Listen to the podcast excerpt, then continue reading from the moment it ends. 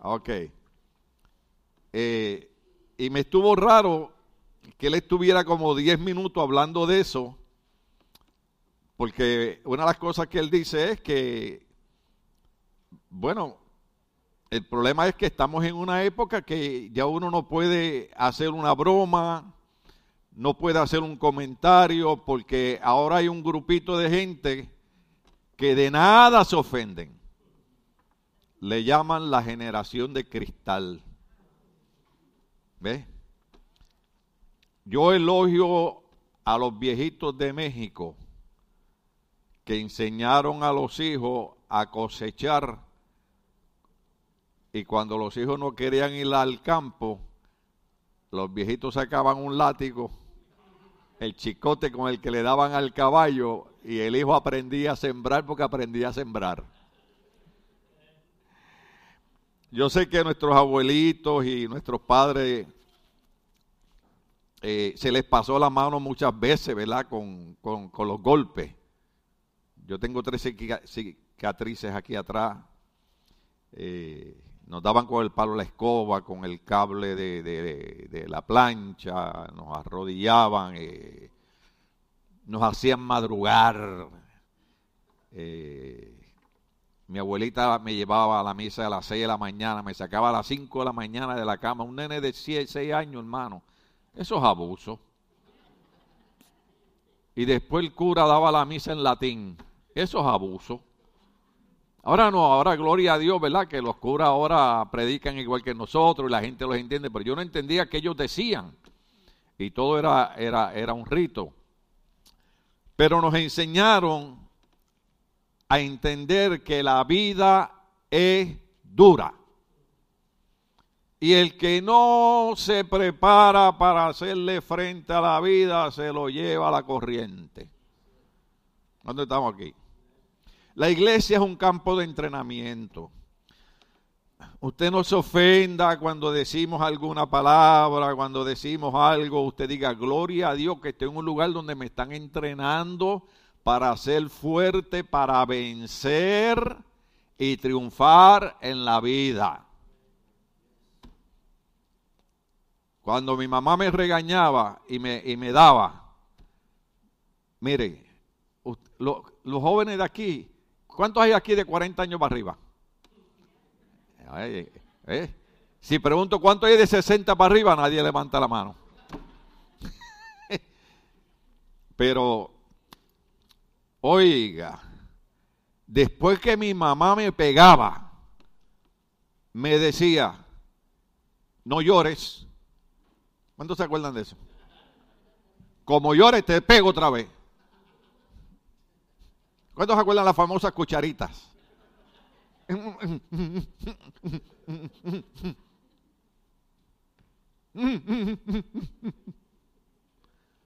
Ahora usted le dice a alguien, mira, ven a la iglesia. El pastor me gritó. Usted está en una iglesia donde lo estamos entrenando no solamente para ser cristiano, para ser un vencedor y un triunfador en su trabajo, en la escuela, en la universidad, en las relaciones sociales, donde quiera que usted entre y usted salga. Amén. Entonces vamos a eh, Santiago, nos alegramos verte, gloria al Señor. estuvo un poquito enfermito, gloria al Señor, aleluya.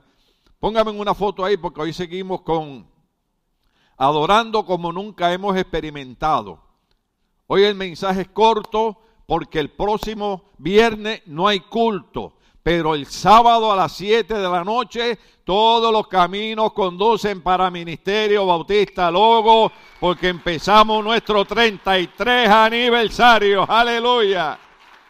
Y el domingo a las 11. Yo sé que hoy estamos norteados. Sí, yo, hoy nadie va a entender el mensaje porque hay algunos que no saben ni qué hora es. ¿Ah? Yo cambié todos los relojes anoche y por la madrugada estaba, este estará bien, déjame ver el otro. Eh. Algunos de ustedes los veo con los ojos así, pero es que no saben dónde están. Otros están como ya sacando viaje, decimos en mi país. Así que hoy pues, ¿hay actividad hoy? ¿No hay actividad hoy? ¿No hay fajitas de pollo? ¿Nada? ni taquito.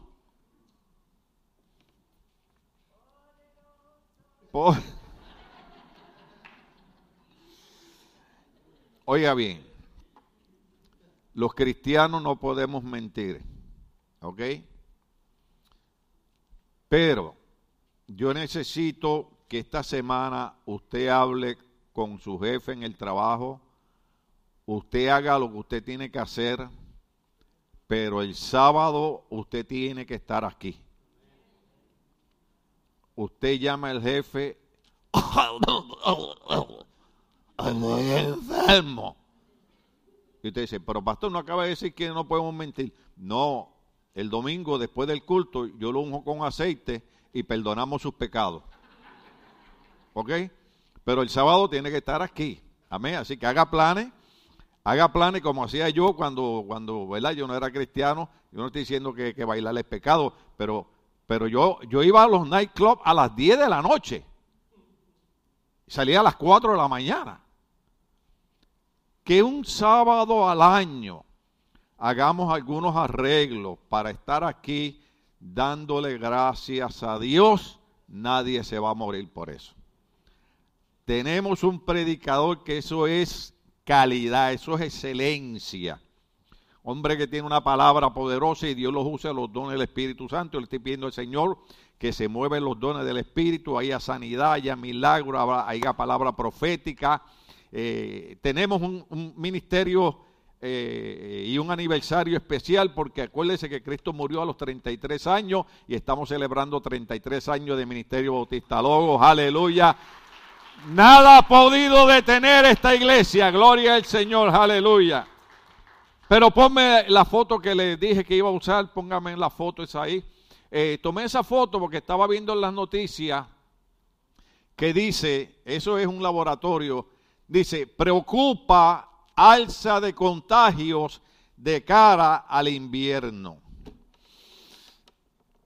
Los doctores eh, y la CDC, eh, creo que es Central Disease Center, que no saben nada, están diciendo que hay una combinación ahora de este mes de noviembre, diciembre y enero del COVID-19 con el RBCS que está, le está dando a los nenes, que los está tirando a los hospitales, que están poniendo carpas afuera porque no hay camas para los niños. Eh, hay una combinación del flu, que la gente le está dando eh, infección de garganta y todas esas cosas. Y hay una serie de enfermedades que tienen a la gente y a la organización mundial y especialmente a los hospitales preocupados por lo que está pasando. Entonces ellos están avisando a la gente lo que está pasando para que la gente esté prevenida. Recuerde lo que decían los viejitos antes, en guerra avisada no muere gente. Entonces, eh, unos años atrás se desarrolló el famoso COVID-19 y todo el mundo empezó en un estado de pánico, que todavía hay gente que no quiere salir de las casas. Ustedes son unos campeones. Entonces se cerró el mundo, por así decirlo. De tal manera que ahora el pavo de este año cuesta más. Así que gloria a Dios que algunos de ustedes no van a engordar tanto en el Día de Acción de Gracia. La gasolina está casi 7 dólares el galón. O sea, e, e, e, es una locura lo que está pasando. Pero de momento, en medio de esa preocupación, sale alguien y dice, hemos creado una vacuna para librarlos del COVID-19. Y la gente corrió y la gente hizo fila y todo el mundo empezó a pelear para que le pusieran la famosa vacuna porque no querían morirse del COVID-19. Hubieron algunos que dijeron, ¿verdad? Esto está raro que de la noche a la mañana aparece una epidemia y ya está la vacuna. Cuando hay medicamentos que toman cinco años a probarlos para curar a la gente. O sea, en otras palabras, dice la gente que ha estado investigando dos años y medio después, que todo eso fue un plan de que la epidemia no apareció por puro chiste. La tiraron. ¿Cuánto estamos aquí? Y yo leí un artículo que ya la vacuna del COVID ya existía antes del COVID. Explíqueme eso. ¿Ok? Vino una científica que hacía 10 años venía trabajando con vacunas para epidemias porque se llaman SARS, S-A-R-S. De ahí viene el COVID. Y ellos hicieron una vacuna en contra del COVID, pero la querían dar gratis. ¿Era colombiana la científica o ecuatoriana, algo así? Hondureña, nicaragüense, esa gente de Centroamérica son, unos generales. Entonces, el gobierno americano le prohibió a ella que sacara la vacuna en Estados Unidos porque ella la quería dar gratis y las farmacéuticas en Estados Unidos dijeron que a ellos no les convenía dar la vacuna gratis cuando había gente muriéndose de la enfermedad. ¿Me están siguiendo el hilo? Entonces, vimos una situación que la gente estaba pendiente a las noticias, estaba pendiente a la vacuna. Eh, muchas familias lamentamos y nuestras condolencias perdieron seres queridos, inclusive nosotros perdimos familiares por el, por el COVID. Yo eh, eh, perdí un pastor, mi hermano de Ciaro, que lo agarró en el hospital verdaderamente es triste, doloroso lo que, lo que ha pasado. Eh, mentalmente la gente todavía no está bien. Usted no está bien todavía. Entonces ahora eh, nos dicen que les preocupa que en el invierno pueda haber este contagio. Y usted dice, bueno, ¿y qué tiene que ver eso con la predicación? Ah, lo que tiene que ver con la predicación es que hace más de dos mil años, en Mateo capítulo 24, Jesucristo dejó unas señales y unas advertencias de lo que iba a pasar en los días finales. ¿Ve? Yo y otros pastores que estamos en el Evangelio por más de 40 años, casi 50, entendemos lo que está pasando ahora. Porque lo que estamos viviendo y lo que estamos viendo no ocurría 50 años atrás. Está pasando ahora. Entonces nosotros estamos entendiendo y comprendiendo que estamos viviendo en días finales. Los jóvenes ven esto como algo natural, como algo normal, pero no lo es. Entonces, por eso, aunque para nosotros los pastores nos sea difícil, tenemos que entender que fue a Dios a quien le plació llamarnos y ponernos como una voz de alerta para que la gente, de la misma manera que empezaron a hacer fila para ponerse la vacuna, para, eh, eh, y yo no estoy en contra de la, vacuna, usted sabe, eh, ni estoy en contra del que no se la quiera poner, pero lo que estoy diciendo es que la gente con tal de salvar su vida, de vivir 10 o 15 años más, estuvieron dispuestos a ponerse una vacuna que no sabía lo que tenía. ¿Cuánto estamos aquí? Que la vacuna no ha hecho daño, simple y sencillamente cuando usted se levanta tiene una cabeza en el lado, en el cuello, pero la vacuna no ha hecho daño. Usted sabe.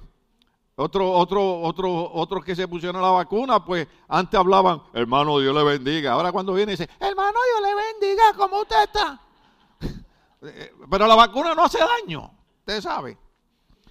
Entonces, la gente, con tal de, y no hay nada de malo con eso, yo, yo lo hago. Yo me enfermo, voy al médico. El médico no es el que me cura, la enfermedad no es el que me da la sanidad. La sanidad me la da Dios por medio de ello. Pero tratamos de extender nuestra vida física, humana. ¿Estamos aquí todavía? Eh, Y ese estado de, pánico de la gente eh, peleando por la vacuna, como dije, hubieron algunos que, no se la quisieron poner, eh, respetamos eso, pero ¿cómo es posible que la gente se preocupa por ponerse una vacuna? El gobierno está preocupado por las enfermedades de ahora del invierno y no estamos preocupados dónde vamos a pasar la vida eterna. Ve, la iglesia no es un centro religioso. La iglesia no es un club de distracción.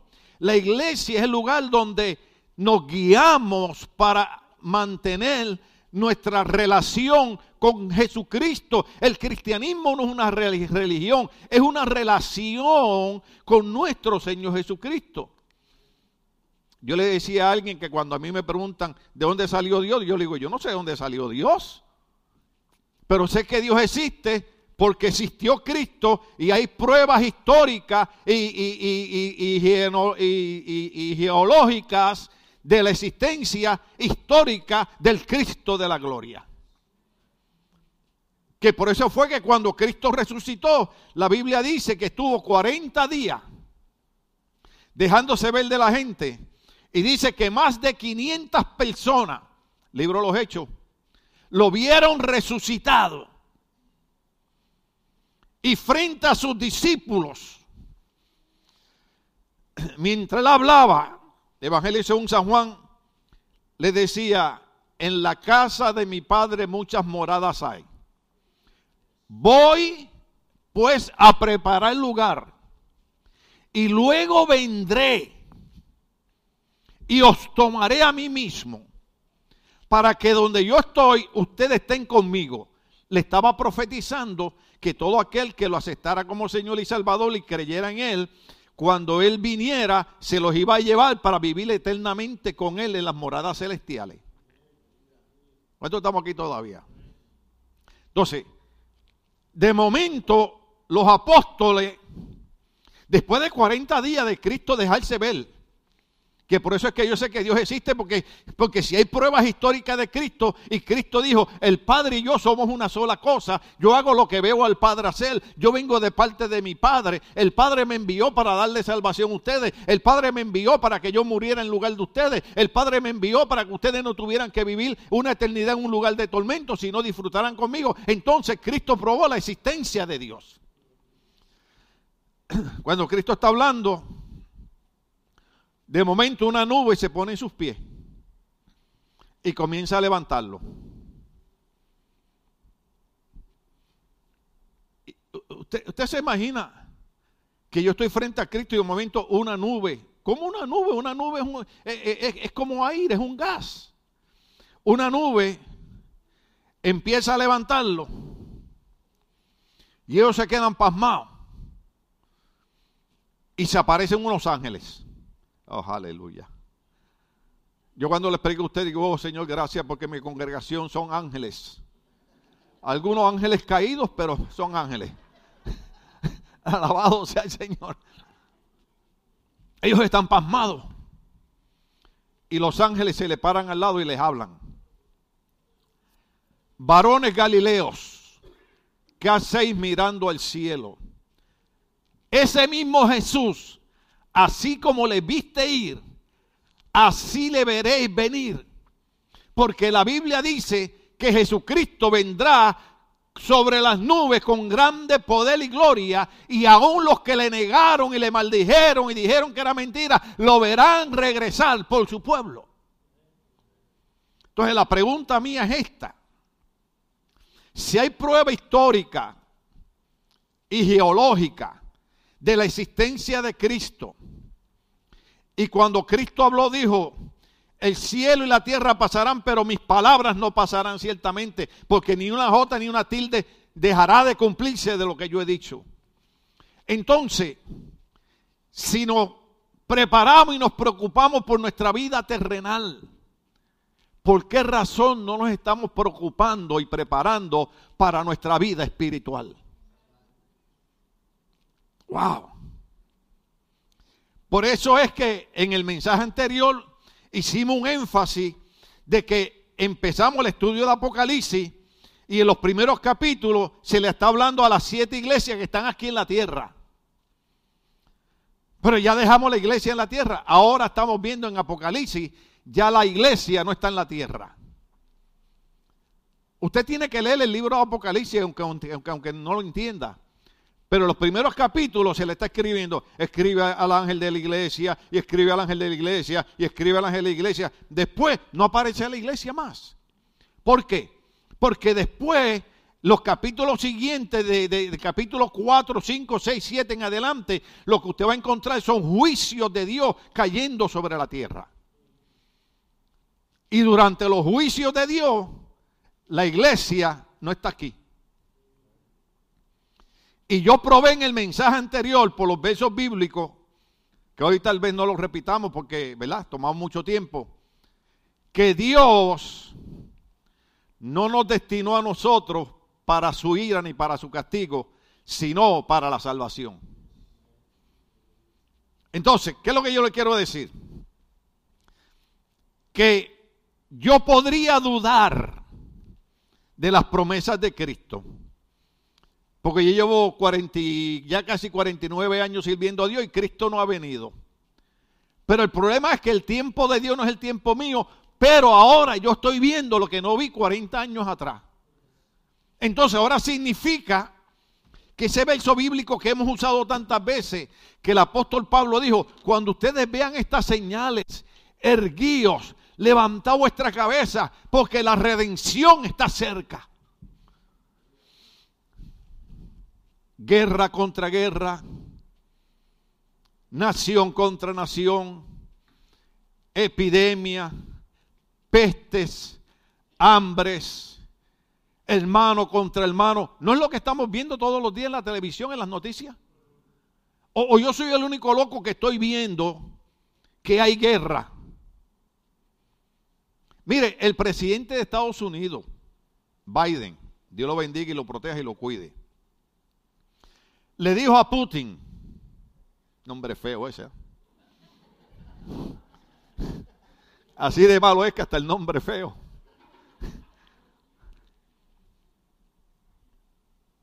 Será un error tuyo usar las armas nucleares en esta guerra contra Ucrania.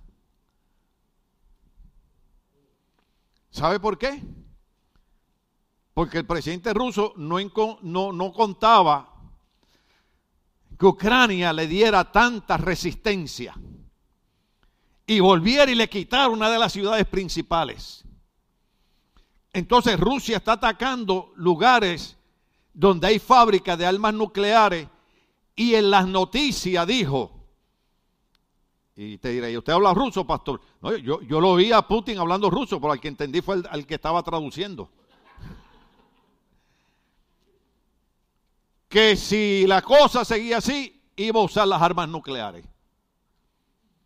El presidente de Estados Unidos le dijo, repito, sería un error que usaras armas nucleares porque nos vas a obligar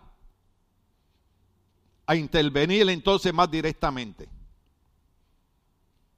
Libro de Apocalipsis habla de eventos donde habrán guerra de tal manera que morirá la tercera parte de los animales del mar, la tercera parte de los animales del, del mundo, la tercera parte de la humanidad.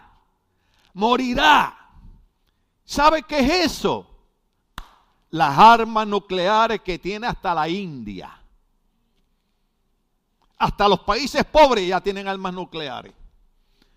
¿Cómo usted cree que este mundo va a ser destruido?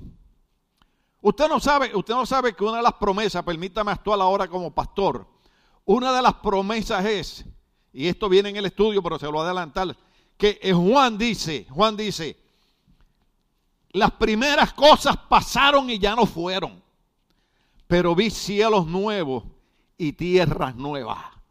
¿Por qué Dios va a hacer tierra nueva y cielos nuevos? Porque esta tierra va a ser destruida por una grande guerra final que se llama la batalla del Almagedón. donde se destruirán las naciones. La Biblia habla de que se levantará un ejército de 200 millones de personas. Y ahora mismo China comunista dijo que ellos tienen 200 millones de soldados en su ejército. ¿Cómo van a atacar? Porque la Biblia dice que el río Éufrates se secará y por ahí vendrá ese ejército. ¿Por qué tanto problema con Rusia? Porque antiguamente Rusia se llamaba Gog, G-O-G. Entonces en el libro de Ezequiel y el libro de Daniel se hablan de esas profecías de que Gog y Magog vendrían del norte. Y cuando usted ve en el mapa, Rusia está al norte de Israel. Dice, Gog y Magog vendrán contra mi pueblo, contra mi ungido, para destruirlo. Pero dice la Biblia, oiga bien, nosotros no vamos a estar aquí. Pero dice la Biblia que Cristo descenderá del cielo y hará guerra contra de ellos y defenderá a su pueblo, porque Jerusalén, los israelitas, es el pueblo escogido de Dios. Oh, wow. Esto es tremendo. Entonces, la iglesia no está aquí. La iglesia está en el reino de los cielos. ¿Qué es lo que yo le estoy tratando de decir? Hermano, esto del COVID-19, esto de las epidemias, esto de las medicinas, esto de los huracanes, esto de los terremotos, esto de los, temblores, todo esto que está pasando, que tiene la humanidad, que no sabemos qué hacemos. ¿Usted ha caminado por la calle de Los Ángeles? ¿Usted ha caminado por aquí, por Downey? ¿Usted ha caminado por Long Beach? ¿Usted ha visto, cuándo usted había visto tanta gente durmiendo en la calle? Algo está mal. ¿Sabe lo que significa? Cristo dijo, no sean locos cuando ustedes empiecen a ver esas cosas. Sepan que es tiempo de buscar a Dios como nunca antes, esforzarse por servir al Señor, porque el tiempo se va a acabar. Déjeme decirle algo. Aunque usted crea que no, lo que pasa es que los cristianos hoy en día es difícil que lean la Biblia. No sean ahora cáncer culture ni, ni, generación de cristal. Pero es verdad. ¿Ah? Los otros días yo quise ver las noticias y cuando puse así. Bueno, yo soy equilibrado, hermano. Usted yo creo en la distracción y todas esas cosas. Y, yo, creo, yo creo en los dramas. Eso. Yo veo las películas mexicanas viejas esas ahora. No le estoy diciendo viejas a ninguna hermana aquí, aunque algunas están viejas, ¿verdad? Pero. Eh, y yo digo, ahora entiendo por qué mi mamá lloraba cuando veía las películas esas. Oye, es, que el drama que forman ahí. Sí. El violetero. Los otros días me puse a ver al violetero. La perdida. ¿Ah? Y usted las ve. Y la pobre mujer decente, que juzgada y criticada y se tiene que ir a la vida mala, a la vida alegre. Y el hombre se enamora de ella, pero después, y ahí estoy yo como mi mamá. Ay Dios, pobre mujer, Dios mío. Pero ¿cuál es el problema? Que los otros días yo quiero ver algo para distraerme y nuestros canales hispanos lo que están haciendo es hacerle perder el tiempo a la gente. ¿Ok? Porque entonces todo es eh, los premios tal. Cuando yo veo el horario, duraba tres horas el programa. Le digo, ¿pero qué es esto? ¿Pero los premios qué? Los, los premios, los premios para, para, las vulgaridades que se dan hoy en día. Dice, ahí, pastor, usted se cree un santurrón. No, no, no, no, yo no soy un santurrón, hermano. Yo voy a la playa, me pongo pantalones cortos, me quito la camisa para que la gente vea las arrugas. Aleluya. No, no, yo no soy un santurrón, hermano. Pero estoy diciendo que hay montones de cosas que no tenemos que ser cristianos para decir eso no está bien. ¿Cuántos estamos aquí? Entonces, si estamos viendo los días que estamos viviendo, iglesia, ¿por qué no nos motivamos? ¿Por qué no nos preocupamos por buscar al Señor? Usted ve, a mí, a mí no me gusta testificar de mi vida. A mí me gusta decir lo bueno que Dios ha sido. Pero cuando yo veo jóvenes en el culto, yo digo, ellos no entienden lo que yo hablo, porque que ellos nacieron en cuna de oro. ¿Usted sabe lo que es eso? Que los jóvenes, lo siento, sorry guys, here we go, se quejan. Oh, pastor, you don't understand. You know, I never see my dad in my house. Le digo, entonces yo trato de hablar inglés con ellos, usted sabe. Eh, le digo, uh, uh, why, why, why, why? Uh, he's in the bar drinking no, no, pastor. So why? He's hanging around with other women. No, no, no, pastor. So what happened? Well, he working during the day and he working in the night. Le digo, ¿desayunaste hoy? Sí. ¿Comiste hoy? Sí. ¿Almorzaste hoy? Sí. Déjame ver qué tenis tiene. Oh my God. ¿Cuánto costaron esos tenis? Oh, pastor. Woo! 150. Oh. So, eh, ¿cuánto trabajaste para los 150? Oh, no, no, my dad paid for them. Oh. ¿Cuántos estamos aquí? Entonces, los jóvenes de hoy en día, a, mí me da risa, a mí me da risa con ellos porque ellos, ay, todo, eh. mira, tus padres fueron los que se sacrificaron, tus padres fueron los que sufrieron, tus padres fueron los que sufrieron el racismo que hay en este país. ¿Puedo decir algo de México los mexicanos se enojan conmigo? Sí, eso lo dijeron ahora, me van a esperar afuera. Tuve que grabarlo. Si quieres se lo traigo. Tuve que grabarlo. Que en México los mexicanos tienen racismo con sus indígenas. Eso lo tengo grabado. No se me hagan lo loco, no me estén mirando mal. Mira que me está mirando con ojo de pistola. ¿Ah? Entonces acá nos quejamos. ¡Ay, son racistas conmigo! Nosotros somos racistas también en nuestros países con nuestra propia gente. ¿Ah? En Puerto Rico, no lo digo, ¿qué, tiene usted que saber eso? En Puerto Rico éramos racistas, la gente de las ciudades con la gente de los campos. ¿Usted sabía eso?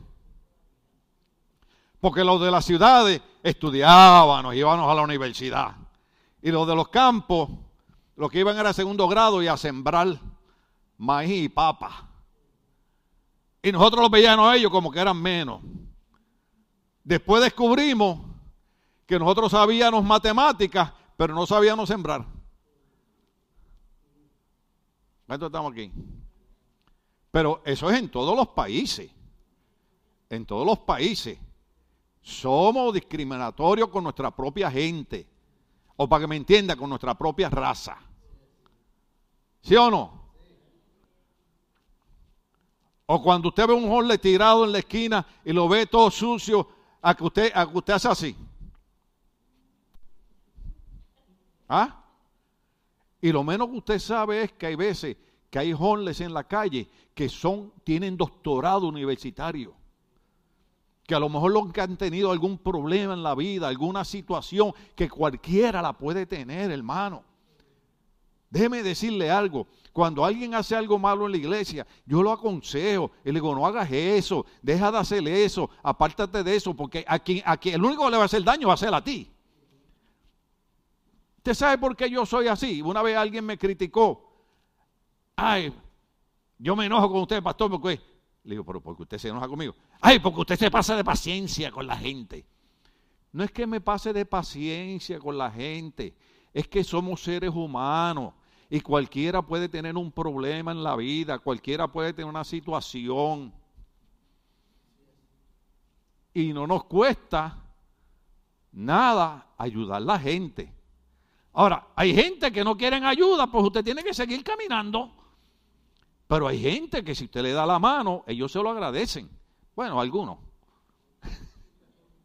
¿Estamos aquí todavía? Todavía no he leído el verso bíblico, ¿qué hago? Seguimos. Entonces, los jóvenes no entienden, a veces cuando yo predico, dicen, ay, que, que el pastor es fanático. I like him, you know, sometimes. Lo que pasa es que si usted no viene de la vida de sufrimiento que vengo yo, cuando joven, ¿cuánto estamos aquí? ¿Ah? Porque yo a los seis, a los seis añitos, mi mamá tuvo que agarrar a mis dos hermanos y a mí y irnos. Y mi papá llegaba borracho en el carro. Ah. ¿Para dónde va Mercedes? Le dijo, Moncho, que mi papá fue un líder, que yo siempre lo, quise y lo respeté y, lo cuidábamos en el hospital y todas esas cosas. Pues claro, no me podía dar lo que nunca recibió, yo les he contado la historia, ¿no? Pero ahora estoy eh, contando la de mi mamá. Se acabaron los abusos, me voy con mis hijos. Yo me crié sin padre, yo me crié en la calle. A la edad de 14 años yo tenía que estar vendiendo drogas en la calle. Esa es la cosa más vergonzosa. La gente que vende droga y envicia a otra persona es un sinvergüenza. ¿Cuántos estamos aquí? Pero yo a los 14 años veía dinero y el dinero te llena los ojos. ¿Ah? Y crecer en un hogar, en un hogar de, de, alcohólicos, en un hogar de drogadictos, mi hermano adicto a la heroína, el otro adicto al LSD. Eh, ¿Y, que usted, y, usted cree que yo estaba haciendo? Comiendo arroz con, con quechu. El que brega con melado se chupa el dedo. Usted no sabe lo que es eso. Los boricos nada más me entendieron. O sea, ¿a cuánto le gustan las donas de Krispy Kreme? ¿Verdad? Entonces, ponemos una docena de Krispy Kreme en la mesa y lo sentamos usted al frente. Y le decimos, no las toque. A la media hora cuando vayamos faltan dos. Y después usted dice que no fue usted. Entonces, cuando usted se cría en la pobreza, cuando usted se cría que tiene que, sobrevivir peleando en la calle, como algunos de la gente adulta que están aquí, ¿verdad?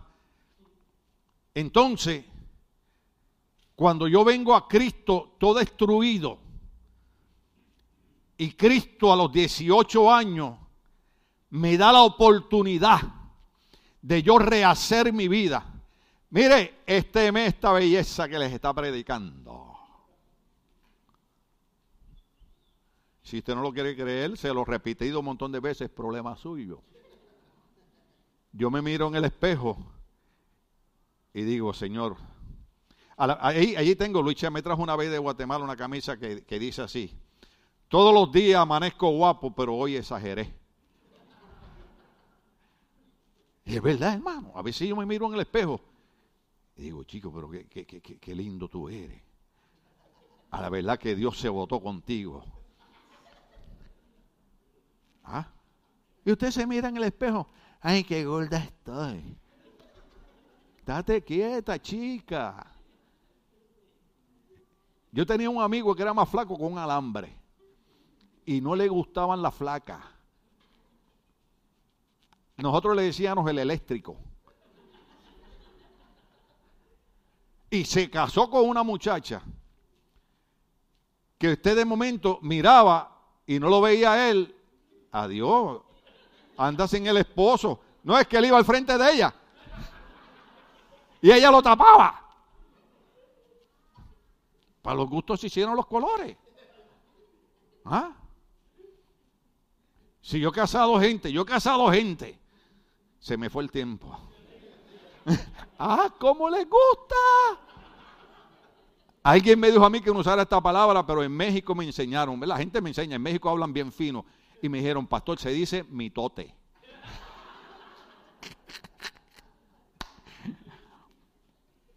Y bueno, para mí eso es una palabra de domingo.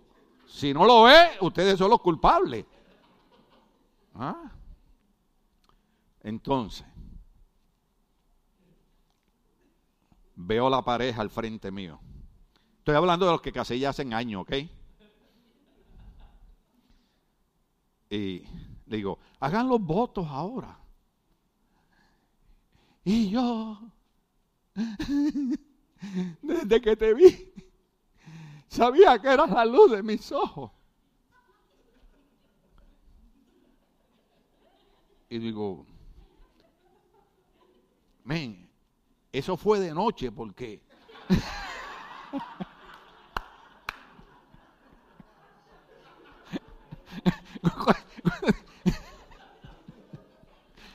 Usted no sabe las cosas que pasa un pastor cuando está casando gente, hermano. y las cosas que uno oye. Digo, Señor, solamente tu poder es el único que me sostiene en el pastorado, porque, porque es tremendo. Y después cuando sale, salen desfilando, que entonces yo los veo cuando van cojeando. Digo, ay Dios mío, ayuda a los padres. Por eso le digo a todo el que se casa, yo le digo, dentro de un año vean el video. Vean el video que se prometieron amarse, que se prometieron quererse, que en las buenas y en las malas. Por eso está el noviazgo, después está el compromiso, después está la boda. Y cuando se casan, entonces mi esposa y yo le decimos, ahora, ¿cuánto llevaban de novio? Hay cinco años, pastor, es que, es que no sabe cómo la quiero. Es que este muchacho, cómo lo que... Cuando se casan, es que se quitan la máscara del santo. ¿Ah? No lo quiero decir, pero hello. ¿Ah? Mire, hay gente que se divorcia de más. Hay gente que se divorcia por problemas que pudieron haber resuelto en una semana. ¿Eh? Hay gente que se queda aquí. Es que el pastor nunca tenía tiempo para mí. Mentiroso. Es más, es más, hasta con merengue se lo voy a cantar. Hay una mujer que dice, es mentiroso ese hombre, es mentiroso.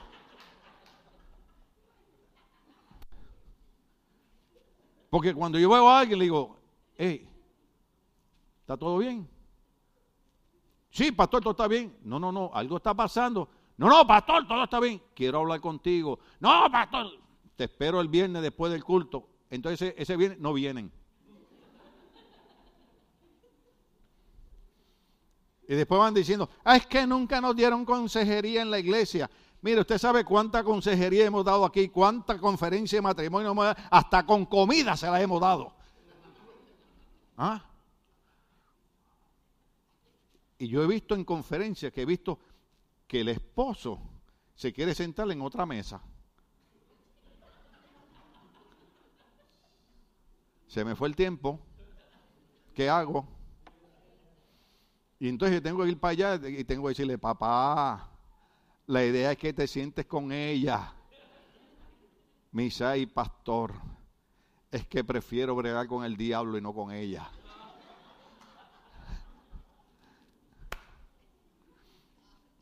Porque la gente no entiende que todo el mundo tiene diferencia pero no deje que las diferencias se vuelvan problemas. Para eso Dios nos dio una boca. Hay gente que habla y habla y habla y habla. Y cuando tiene que, hablar con el esposo y la esposa, se lo cuentan a toda la familia. Y el esposo llega a la cena de, de acción de gracia de la familia de la esposa. Y todo el mundo me,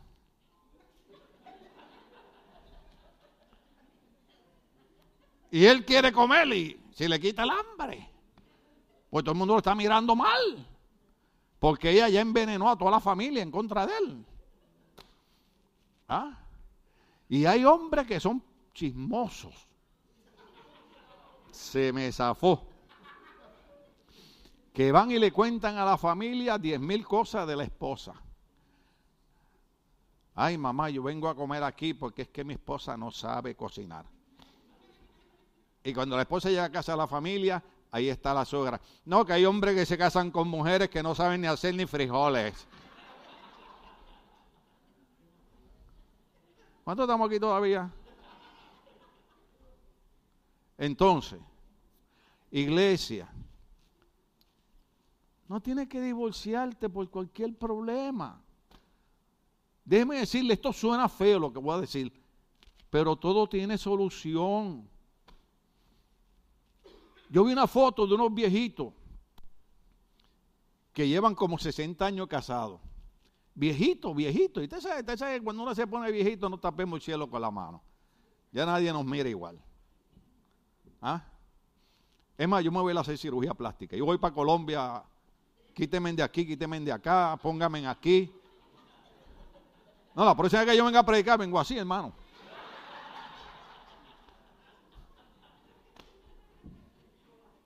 ¿Serio? Es verdad. No está el cielo con una mano. Si usted ha estado en el cirujano un montón de veces. ¿Ah? Yo veo personas aquí que, que, el mes pasado estaban arrugadas y hoy parecen nenas de 15 años. Y digo, ¿qué pasó? El frío les está ayudando. ¿Ah? Pero entonces cuando yo veo a esos viejitos agarrados a la mano con ese amor y al lado ponen una foto de 50 años atrás cuando se casaron. Y usted ve a esa mujer esbelta, linda, bella, y usted ve ese tipo bien hermoso, bien guapo. Me recuerda a Baby, que está con el Señor, Dios bendito, me lo llevó para allá. Fue la primera pareja que yo casé. Y Baby era bien melenudo, tenía mucho pelo. Y Eli, que tú la, tú la conociste a Eli, ¿verdad? Eli era una Barbie. De verdad, hermano. Y fue la primera pareja. Y yo dije, ay Señor, qué linda, la primera pareja que caso. Y, tan bellos que son, alabado sea Cristo. Pasó el tiempo y fuimos a Puerto Rico una vez y me los encuentro. Y tuvieron cinco hijos. Cuando me lo encuentro, baby está calvo. Y ella está que seguía siendo una Barbie, pero 15 veces. Entonces, él viene y por molestarla le dice, oye Tim, porque a mí me dicen Tim en el barrio, ese es mi apodo, nunca me lo he quitado para que la gente sepa quién fue que Dios salvó. ¿Dónde está la Barbie con la que me casaste? Entonces le digo, digo, no me meta en problema, amén. Y sale ella y dice, oye Tim, ¿dónde está el Elvis Presley con que me casaste? Pero se seguían queriendo, se seguían amando, porque es que esto, eh, yo sé que lo físico ayuda, pero de nada sirve. Tú puedes ser la mujer más linda del mundo, pero por dentro puedes ser la mujer más fea que exista. Y por fuera tú puedes ser el hombre más lindo del mundo, puedes tener, que sé, 12 pack y ser el tipo más vulgar que exista en el mundo. Esto tiene que ver con la relación de las personas. Trata bien a tu esposa, trata bien a tu esposo. Ustedes son los que se comprenden. Los hijos no comprenden lo que pasa entre el papá y la mamá. ¿Ve? Para los hijos les es fácil decirle a la mamá, deja ese sinvergüenza. O el hijo le dice, deja esa bandida. No saben la relación que hay en el esposo y la esposa. Les voy a cobrar por la consejería. Todo el mundo por esta puerta y vamos a pararlo hoy ahí. Me cierran aquella puerta con seguro. Nadie sale hasta que pague. Entonces, ¿qué significa? Que estamos en día, hermano, estamos en día que nuestra preocupación, no es que no nos distraigamos, no es que nos salgamos, pero nuestra preocupación debe ser que lo que está pasando nos indica que la iglesia Después del capítulo 5 no aparece en Apocalipsis, significa que nos vamos de aquí, significa que la palabra de Dios se va a cumplir, significa que es tiempo de buscar a Dios. La Biblia dice en el libro de Isaías, hoy es el día de buscar al Señor, no es mañana, es hoy. Y los jóvenes dicen, ay, yo no quiero estar en la iglesia porque en la iglesia no puede. Mira, papá, es que la iglesia lo que te está ayudando es para que cuando tú tengas 40 y 50 años, ojalá y Cristo venga antes, que está a punto de venir, tú estés en victoria, estés en éxito. ¿Cuántos estamos aquí? A mí alguien me preguntó, oye, Tim, ¿cuántos años tú tienes? Yo le dije, tengo tanto. Me dice, oye, pero chico, ¿a ti te ha ido bien? Pues claro que me ha ido bien. Si estoy desde los 18 sirviéndole al Señor, todo aquel que le sirva al Señor le va bien. La Biblia dice, encomienda a Jehová tu camino, confía en Él y Él hará. Cada vez que confiamos en Dios, Dios hace que las cosas nos salgan bien. Yo veo las fotos de mis hijas, veo, veo, ahora estoy enamorado de mi nietecita, la nena de Stephanie. Ustedes vieron hoy que lo puse ahí, lo puse ahí en my story. ¿Ah? Pero la veo, digo, qué lindo. Mi hija todavía en la iglesia. Mi otra hija aquí cantando. Mi esposa y yo sirviendo al Señor. Yo he pasado por lucha y batalla y mi esposa ahí conmigo. Alabado sea el Señor. Cuando estoy así bien lindo, ella me mira y me dice, I love you. Y le digo, oh, porque estoy lindo vestido. Pero a veces ando, hermano, con unos pantalones en la casa que hasta el diablo se asusta. Y mi esposa me dice, qué lindo te quedan esos pantalones, te parece a Arco. ¿Sabe quién es Arco? Era el negrito aquel del programa que se ponía los pantalones hasta acá arriba.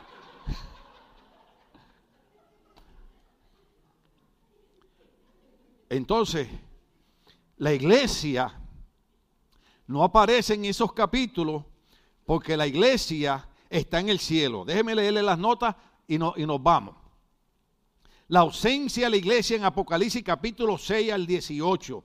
La iglesia es prominente en los primeros capítulos de Apocalipsis, tanto en la tierra como en el cielo. Apocalipsis 1, 3, 4, 5. Pero está ausente en los capítulos que hablan de la ira de Dios durante la tribulación, Apocalipsis 6 y 18, los siete años de tribulación, ¿se acuerda que le hablé de eso en el mensaje pasado? Vienen siete años de tribulación. Punto 3, el propósito de la gran tribulación, se lo dije. Hay dos razones o propósitos para la tribulación. El primer propósito es la salvación de Israel. En Daniel capítulo 9, ese se lo voy a leer ahorita completo. Se revela que Dios le dará a Israel una última oportunidad para responder. El segundo propósito es la... Ponme Romanos capítulo 8, verso 1. El primer propósito de la tribulación es darle una oportunidad a Israel para que se arrepienta y comienza a servirle a Dios. ¿Cuántos estamos aquí?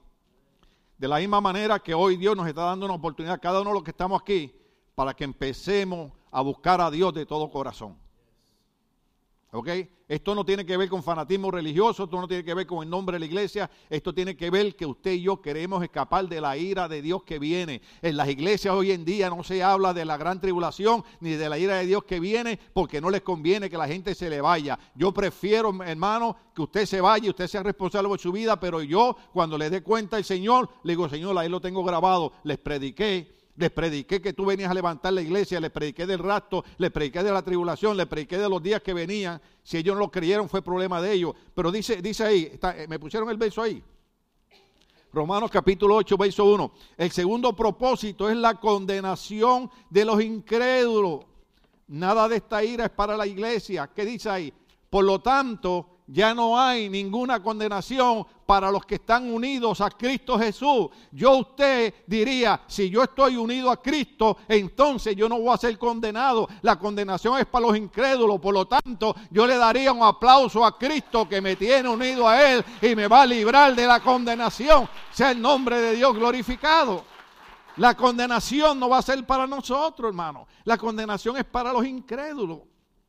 Luego viene Apocalipsis capítulo 4, verso 1 al, verso 2, la invitación de Juan al cielo.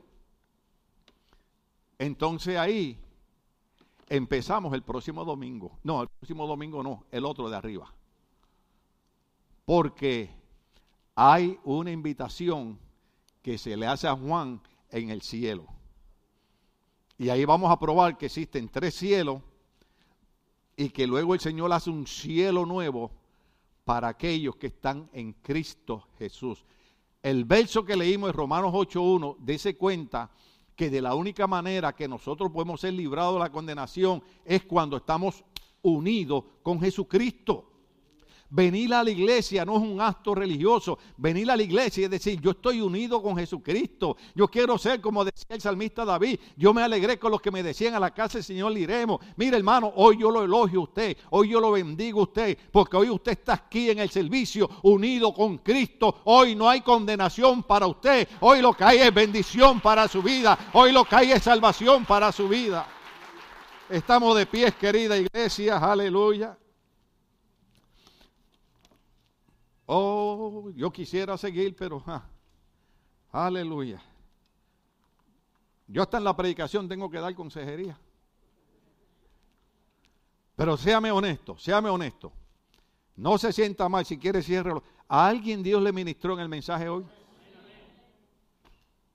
Porque ese es el deseo de Dios. Cuando tú vienes a la iglesia, Dios lo que hace es, voy a tratar contigo porque quiero que entiendas que te amo, eh, eh, eh, quiero que, seas exitoso, quiero que tengas bendición, pero quiero que me sirvas de todo corazón. Quiero que estés unido conmigo. ¿Ves? O sea, no podemos pedirle a Dios bendición dándole la espalda. Tenemos que decirle al Señor, quiero la bendición, pero quiero estar unido contigo. Yo sé que quiero estar allá. Me gusta estar allá, pero quiero estar acá contigo mejor porque allá me va a ir mal. ¿Por qué usted cree que yo sigo aquí? Porque aquí no importa lo que pase, no importa las enfermedades, no importa los problemas, no importa quién se levante, no importa quién se vaya. Después que yo esté con el Señor, yo estaré siempre en victoria porque el Señor me prometió que aunque yo tenga problemas, Él siempre estará conmigo. Y Dios va a estar contigo. Dios va a estar contigo. Yo no sé si era mi esposa que yo se lo decía los otros días. Le digo, yo estoy supuesto a estar muerto.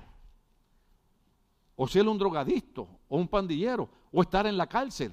Pero miren dónde estoy, predicándole a una hermosa congregación. Eso lo hace Dios. Por eso es que no hay condenación para los que están en Cristo, en Cristo, en Cristo. No podemos darle la espalda a Cristo, no podemos abandonar a Cristo, no podemos negar a Cristo. Tenemos que unirnos con Jesucristo. Amén.